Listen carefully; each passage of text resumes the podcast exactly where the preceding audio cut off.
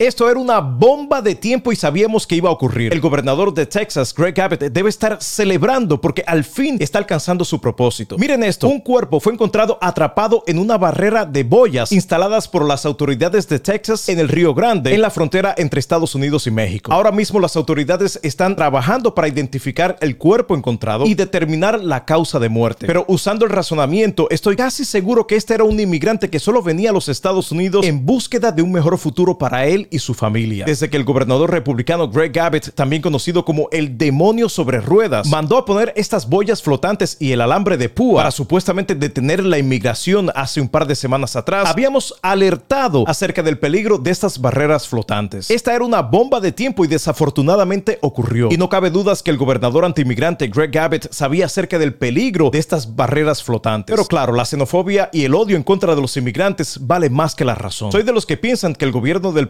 presidente Joe Biden debería agilizar la demanda en contra del gobernador Abbott por estas barreras flotantes que son claramente ilegales. De lo contrario, más personas perecerán en esta localidad de la frontera. El gobernador republicano Greg Abbott tiene una vez más las manos manchadas de sangre. Las acciones de gobernadores republicanos como Greg Abbott, Randy DeSantis y demás son definitivamente inhumanas. Y les digo más, todo aquel que votó para reelegir al demonio sobre ruedas también tiene las manos manchadas de sangre. Seguiremos reportando.